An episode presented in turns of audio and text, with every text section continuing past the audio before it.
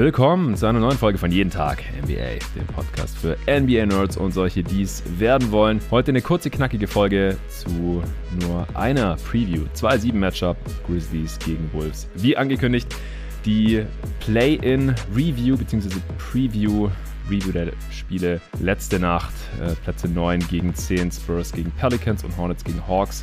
Muss leider heute ausfallen. Äh, es war jetzt nicht so die größte Überraschung für mich persönlich, dass ich irgendwas hier leider nicht begleiten kann im Pod diese Woche. Ich habe ja gesagt, ich versuche alle Playoff-Serien hier zu previewen. Das wird wohl auch funktionieren, denn es fehlen ja dann noch die 1-8-Matchups die am Samstagmorgen feststehen. Das äh, wird auf jeden Fall durchgezogen. Pelican Spurs wollte ich eigentlich mit Luca aufnehmen. Der ist jetzt leider heute Morgen krank aufgewacht. Hofft, dass er zum Wochenende wieder fit wird und dann mit mir zusammen die Playoffs covern kann. Hornets, Hawks. Ja, war zum einen natürlich nicht so spannend, war ein Blowout. Glückwunsch, Hawks. Das Matchup gegen die Hornets war doch nicht so ungünstig, wie ich hier noch gedacht hatte. Aber ja, die Hawks äh, waren angezündet zu Hause und die Hornets ja, nicht so richtig aufgetaucht, wie ich finde. Und das wollte ich eigentlich mit dem Lorenzo hier besprechen und dann das Cavs-Hawks-Game auch previewen. Dass das ausgefallen ist heute Vormittag, das geht auf meine Kappe. Da ist mir leider kurzfristig das echte Leben dazwischen gekommen. Aber das 2-7-Matchup, Grizzlies gegen Wolves, jetzt hier in der Analyse zusammen mit dem Torben Adelhardt. Hey Torben. Hi Jonathan. Ja, du weißt ja schon, welche Frage jetzt kommt. Du bist ja äh, Grizzlies-Fan. Das haben wir ja schon mehrmals geklärt. Äh, wie geht's dir als Fan jetzt mit dem Matchup gegen die Wolves, die sich ja gegen die Clippers durchsetzen konnten. Ja, ich freue mich auf jeden Fall total auf die Serie. Ich glaube, das ist eins der spannendsten und interessantesten Matchups, die wir in der ersten Playoff-Runde jetzt haben. Mhm. Aus ähm, subjektiver Sicht und aus Fansicht finde ich aber, dass die Timberwolves so vielleicht das zweitschwierigste Matchup für die Grizzlies sind. Aus defensiver Sicht. Ähm, ich glaube, Suns wäre noch ein bisschen schwieriger geworden.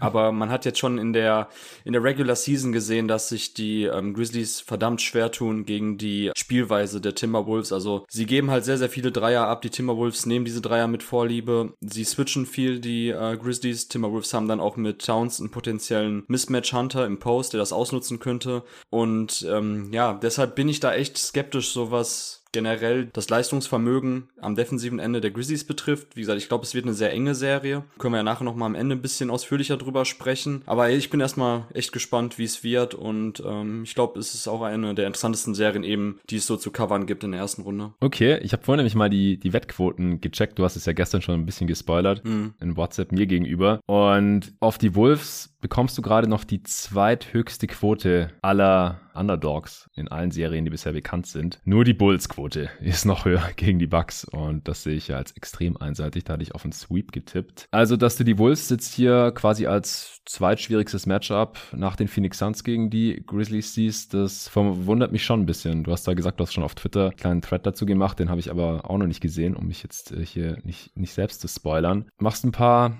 interessante Punkte auf jeden Fall. Ich glaube aber auch, dass die Grizzlies für die Wolves kein so tolles Matchup sind. Ich bin auch super gespannt. Clippers, Grizzlies, welchen noch ein bisschen gespannter gewesen? Das wäre auch kein so gutes Matchup für Memphis gewesen, oder? Richtig, ja. Deshalb war ich auch sehr entspannt, welche von den beiden Mannschaften weiterkommen, weil ich echt sowohl die Timberwolves als auch die Clippers ähm, ja, für ein schwieriges offensives Matchup gesehen habe. Hm. Ja, John Morant ist ja zum Glück zurück hat er schon wieder ein Spiel gemacht jetzt in der Regular Season und äh, sah da auch ganz fit aus. Ansonsten ist niemand bei den Grizzlies jetzt gerade noch verletzt. Ein paar Leute waren Day-to-Day, -Day, wie das halt immer so ist am Ende der Regular Season. Und bei den Timberwolves waren ja jetzt auch wieder alle zurück. Von daher, wir hoffen hier auf eine gesunde Serie. Bei den Starting Fives, da wird es auch keine Überraschung geben, oder? Wahrscheinlich alles so wie gehabt, nehme ich an. Genau, genau. Die Timberwolves mit ihrem Lineup Pat Beverly, D'Lo, End, also die Dreiguard-Lineup und dann halt Vanderbilt und Cat im Frontcourt. Und bei den Grizzlies, Jar, Bane, Brooks, Triple J und Adams. Also man wird mit Adams auf jeden Fall anfangen. Spannender ist es dann eher, wenn wir uns die Rotationen anschauen und auch die äh, Lineups, die die beiden Teams dann vielleicht auch am Ende von engen Partien aufs Feld schicken werden. Da sehe ich dann mhm. tatsächlich auch potenzielle Abweichungen zu den Starting Lineups. Ja, also da habe ich jetzt auch schon so die ersten Fragen von den Matchups her, wird das, glaube ich, sehr interessant. Wer verteidigt denn von den Grizzlies Towns? Wie war es in der Regular Season und was würdest du dafür richtig halten? Ähm, man hat auf jeden Fall unterschiedliche Looks ihm gegeben. Man hat teilweise Triple J, dann Adams gegen ihn gesetzt. Ähm, man hat auch geswitcht, wenn jetzt eben High Screen Roll war mit Towns und Beverly oder mit, mit Towns und, ähm, und D-Low, dass man dann eben dann geswitcht hat. Dann hat man teilweise eben Bane auch dann gegen Towns gehabt. Äh, man hat dann schnell die Hilfe dann irgendwie in den ähm, Low Post geschickt von der Weak Side, um eben da Towns auch dann direkt zu doppeln. Mhm. Ähm, ich glaube, dass man ihn halt, wie gesagt, da unter Druck setzt. Und bei den Grizzlies ist ja auch so, dass sie da tatsächlich relativ variabel sind bei den Schemes, je nachdem, welches Lineup man gerade auf dem Feld hat. Mit Adams halt eher, eher Drop und Triple J als Roma hinten dran. Hat man Triple J und Brandon Clark zeitgleich auf dem Feld, guckt man, dass man tatsächlich relativ viel ähm, aushilft, dass man äh, switcht, dass man teilweise auch eben trappt an der Außenlinie, an der Baseline. Mhm. Und ich denke mal, dass man da auch die Timberwolves dann weiterhin unter Druck setzen wird. Ähm, eine Sache, die ich jetzt aber schon mal ansprechen kann, das hatte ich dann auch in meinem Twitter-Thread geschrieben, dem kurzen, ähm, ist eine kleine Access and Aus Geschichte, die ich schon am Anfang der Saison einmal erwähnt habe bei den Grizzlies. Also sie gehören zu den Teams, die mit am stärksten at the nail aushelfen. Bedeutet, dass man eigentlich immer guckt, dass man ähm, R2 als ein Schritt von der Help Side absinkt, von der Weak Side, dass man da eben sofort beim Drive aushilft, dass man da sofort eben stunten kann. Und das führt halt dazu, dass man sehr viele Drive- and Kick-Situationen zulässt. Vor allem, wenn man halt am Point of Attack immer mal wieder seinen Mann durchlässt. Ja Morant am Anfang der Saison war da leider echt eine Schwachstelle. Führt halt dazu, dass man sehr viele Weakside Spot-Up schützen ähm, oder dass man die freilässt und da eben halt viele mhm. Dreier abgibt. Und da, das, das, das ist der Punkt, den ich meinte. Da trifft man halt jetzt wirklich auf mit das undankbarste Team, weil die Wolves einfach sehr, sehr viele gute ähm, Weakside-Shooter haben. Also, äh, ich glaube, es ist Torian Prince ist, ob es ein Pat Beverly ist oder dann auch ein D'Lo, ein Beasley, ein Edwards, die lassen alle die Dinger fliegen, alle aus dem Catch and Shoot, knapp 40 Prozent. Also das ist halt schon ein Team, was davon sehr profitiert, dass eine Mannschaft stark aushilft von der Weak Side, um halt den Drive und die, ähm, die Mitte zuzumachen. Und da bin ich mal gespannt, ob wir da schon auch dann Feinjustierungen sehen werden, dass die Grizzlies vielleicht dazu übergehen, nicht so stark abzusinken von der äh, Help Side, dass man vielleicht tatsächlich eher schaut, dann lieber vielleicht bisschen auch mit, mit, mit dem Big im Drop zu verteidigen bei Pick and Rolls und dass man da eher schaut, dass man halt in der Zonenmitte alles irgendwie One-on-One -on -one covern kann, statt ständig die Hilfe rüber zu schicken und da eben dann die freien Dreierschützen eben die Möglichkeit geben, abzudrücken. Also die Timberwolves, das Team mit den meisten Dreiern pro Spiel, knapp äh, und auch in allen vier Partien über 40 Dreier genommen gegen die Grizzlies. Also das war jetzt schon etwas, was nicht aus Zufall passiert ist, sondern da treffen halt wirklich zwei unterschiedliche Philosophien aufeinander, beziehungsweise spielt eben dann die Defensivphilosophie der, der Grizzlies und das Scheme den Timberwolves dahingehend in die Karten. Ja, und die Dreier haben ja die Wolves auch schon gegen die Clippers im Game gehalten, äh, als aus dem Zwei-Punkte-Bereich äh, nicht so viel ging gegen das äh, Scheme der Clippers. Also ich kann mir vorstellen, dass, dass es Towns dann auch da wieder ähnlich schwer haben wird, gerade falls er dann wieder an der Dreilinie so gedoubled wird, wie es gegen die Clippers der Fall war. Also ich bin super gespannt auf Towns in der Playoff-Serie jetzt, ob er da dann, also im Schnitt wird er sicherlich besser aussehen als in, im Playing-Game gegen die Clippers jetzt, aber wie gut er dann da wirklich äh, mit zurechtkommt, dass er jetzt auch hier schon wieder gegen so eine harte Defense ran muss. Ja, die Wolves haben ja auch in der Regular Season schon nicht nur gegen die Grizzlies sehr gern die Dreier genommen, haben die dritthöchste Three-Point-Frequency. Die Grizz haben im Liga-Vergleich eigentlich so nur eine durchschnittliche gegnerische Three-Point-Frequency, also geben gar nicht so schrecklich viele Dreier ab. Aber äh, äh, Moment, Jonathan, aber die drittmeisten ähm, Non-Corner-Threes. Also die Dreier vom Slot und vom Wing, das sind genau die Dreier, die ich auch angesprochen habe, wenn man eben bei den High Pick and Rolls, wenn man da so stark aushilft, ja. da, da haben sie tatsächlich die äh, drittmeisten aufgegeben. Dreierversuche. Ja. Also wie gesagt, Slot und Wing. Ja, ich wollte gerade sagen, also das ist halt jetzt ähm, in diesem spezifischen Matchup trotzdem drauf hinauslaufen kann, dass sie sehr viele Dreier abgeben. Und mhm. dann ist halt die Frage, so wie konstant treffen die Wolves äh, die. Ich glaube, es wird grundsätzlich eher eine High-Scoring-Serie werden. Und das liegt halt auch daran, dass ich nicht so wirklich weiß, wie die Wolves das Morant Pick and Roll verteidigen wollen. Hast du da schon eine Ahnung oder wie ist das in der Regular Season gewesen? Ja, die Timberwolves haben ja ein bisschen ihre Coverage zuletzt verändert. Sie ähm, switchen ja jetzt viel häufiger, statt tatsächlich hart zu trappen, beziehungsweise zwei Mann auf den ballführenden Spieler zu schicken. Das haben sie auch tatsächlich gegen Morant in den ersten ähm, Duellen öfters gemacht, dass man sowohl dann eben äh, Towns und Pat Beverly oder Vanderbilt und D'Angelo Russell, welche Spieler auch immer gerade involviert waren, dass man immer zwei auf den Ball geschickt hat. Ist gegen die Grizzlies gar nicht so ein gutes Mittel, einfach weil man sehr mhm. viele gute sekundäre Playmaker und Decision Maker hatten, gerade auch aus dem Short Roll, Leute wie Brandon Clark und Triple MJ und auch Steven Adams, die können alle den Ball auf den Boden setzen, die können Pässe spielen ja. und darauf wird es dann auch ankommen. Das habe ich mir auch schon notiert. Also wenn die Timberwolves tatsächlich Morant verschiedene Looks geben und teilweise switchen oder eben auch zwei Mann auf den Ball schicken, dass dann eben darauf ankommt, dass Bane, Melton, Brooks und Co. auch eben diese, ja, dieses sekundäre Playmaking bringen, dass man dann halt, wenn man den Ball kriegt, dass man dann auch das Closeout attackiert, dass man die Timberwolves zu sehr vielen Scramble-Situationen zwingt, wo man viele Help-Rotationen hat und da hatten die Timberwolves auch in den letzten Wochen echt arge Probleme. Dadurch ist die Defense auch noch weiter abgerutscht, weil man zwar auf ein Switching-Scheme jetzt zurückgegriffen hat, aber da tatsächlich Hilton raus, ich fand Anthony Edwards in manchen Situationen einfach weiterhin fürchterlich in der defensiven Kommunikation, in dem, in der Awareness mhm. und da sehe ich auf jeden Fall einen Punkt, wo die Grizzlies ansetzen müssen, dass man halt zwingt, die Timberwolves in so viele Off-Ball-Screens wie möglich zu involvieren, dass man sie da immer wieder zu Switches zwingt und dann irgendwann eben auch dann mit möglichen Slips sofort auskontern kann.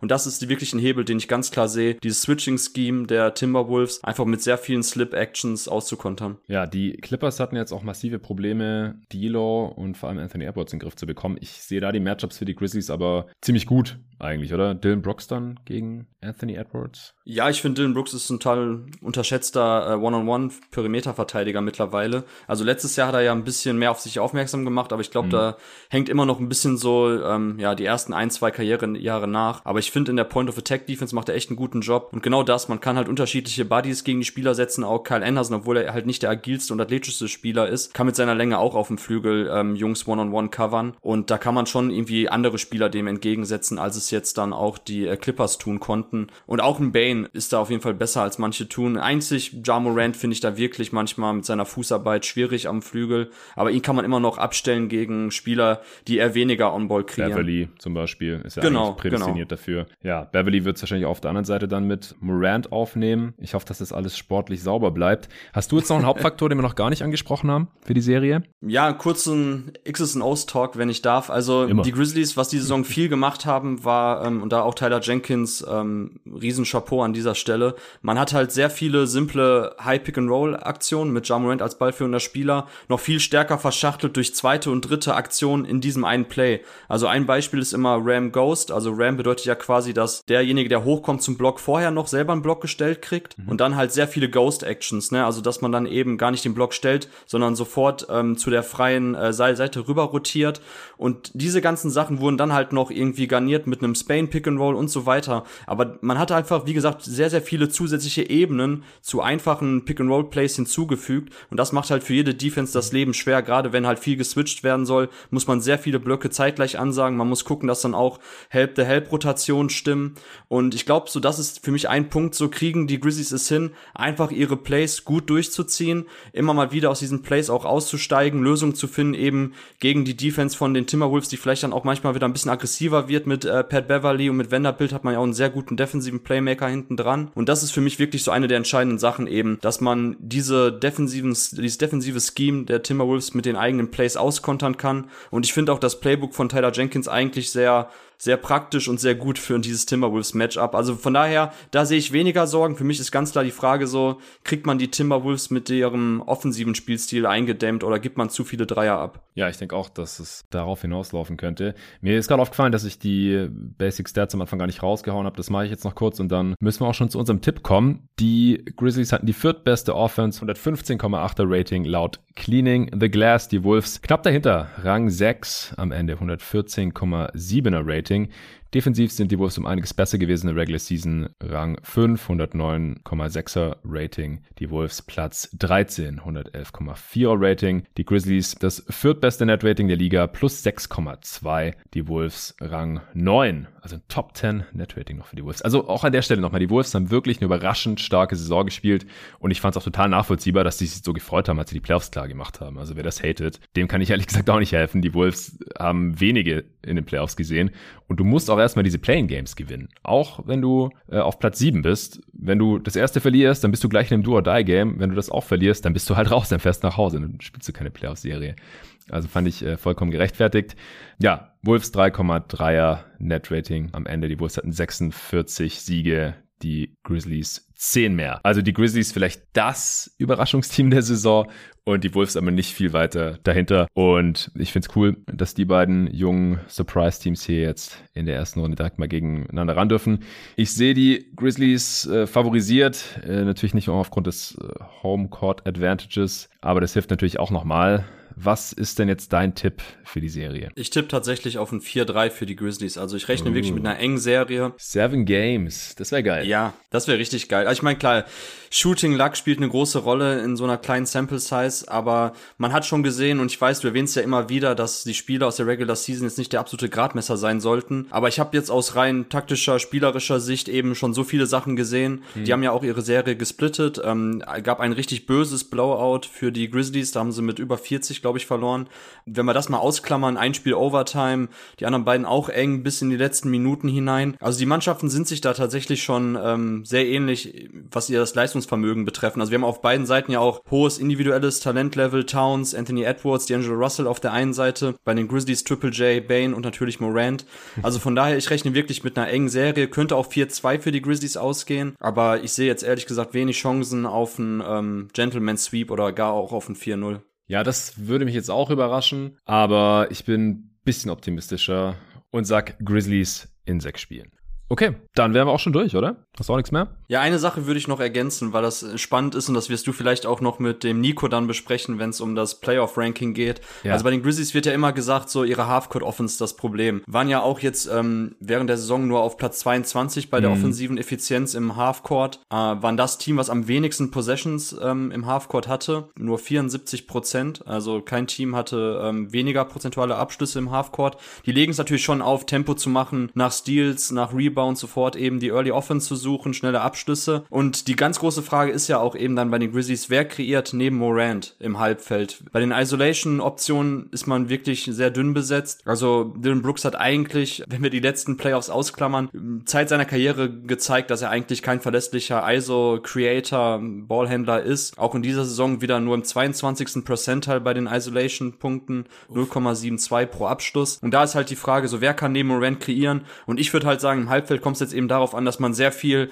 aus den Setplays heraus kreiert. Man hat halt eben verschiedene sekundäre Ballhändler. Man hat Melton, der heiß laufen kann von außen. Tyus Jones ist ein guter äh, Pick-and-Roll-Playmaker. Und da wird es, glaube ich, eher so auf das Kollektiv ankommen und weniger darauf, dass am Ende des Tages so einer in den letzten Sekunden kreieren muss, weil da fehlt es dann, glaube ich, tatsächlich neben Ja Morant an einer veritablen zweiten Option, was für mich das Ceiling in diesen Playoffs auch ähm, insgesamt für die Grizzlies ein bisschen drückt. Also ich rechne halt jetzt nicht mit der Championship, ehrlich gesagt. Ja, das sehe ich genauso. Ich bin relativ skeptisch auch, was die Grizzlies Offense angeht. Also ich glaube einfach, dass sie, ja, sie haben die viertbeste Regular Season Offense gehabt, aber ich glaube nicht, dass sie die viertbeste Playoff Offense haben werden. Aber ich glaube halt, dass das hier gegen die Wolves Defense, wir haben es ja besprochen, noch nicht so sehr zum Tragen kommt. Das wäre dann wahrscheinlich erst in den späteren Playoff-Runden. Sollten sie hier die Wolves schlagen, dann ein größeres Problem. Aber guter Punkt, ja. auf jeden Fall nochmal. Okay, dann äh, vielen Dank, dass du hier am Start warst. Wie gesagt, jetzt heute eine kurze, knackige Folge mit nur einer Preview gewesen. Verzeiht mir bitte, dass äh, diese Play-In-Reviews und Previews jetzt heute hier rausfallen müssen. Ich äh, nehme nachher noch mit Nico das Playoff Power Ranking auf. Das erscheint dann am Freitagmorgen. Donnerstag auf Freitag gibt es da keine Spiele, das heißt, da kann nichts Unvorhergesehenes mehr passieren. Und am Samstag geht's los. Samstagmorgen dann gibt's Play-in-Review tatsächlich. Da wissen wir dann auch, wer noch auf Platz 8 in die Playoffs einzieht und es mit den Suns bzw. Miami Heat zu tun bekommt. Da gibt es dann noch eine kurze Preview, die kann dann noch am Samstag gehört werden oder am Sonntag. Die Serien gehen ja dann erst am Sonntag los. Aber Samstagabend ab 19 Uhr gibt es dann den ersten echten Playoff-Basketball und die Spiele dieser Nacht werden dann am Sonntagmorgen gecovert und am jeden folgenden Morgen in der folgenden Woche auf jeden Fall auch. Ich freue mich schon mega drauf. Macht's gut. Bis dahin. Ciao.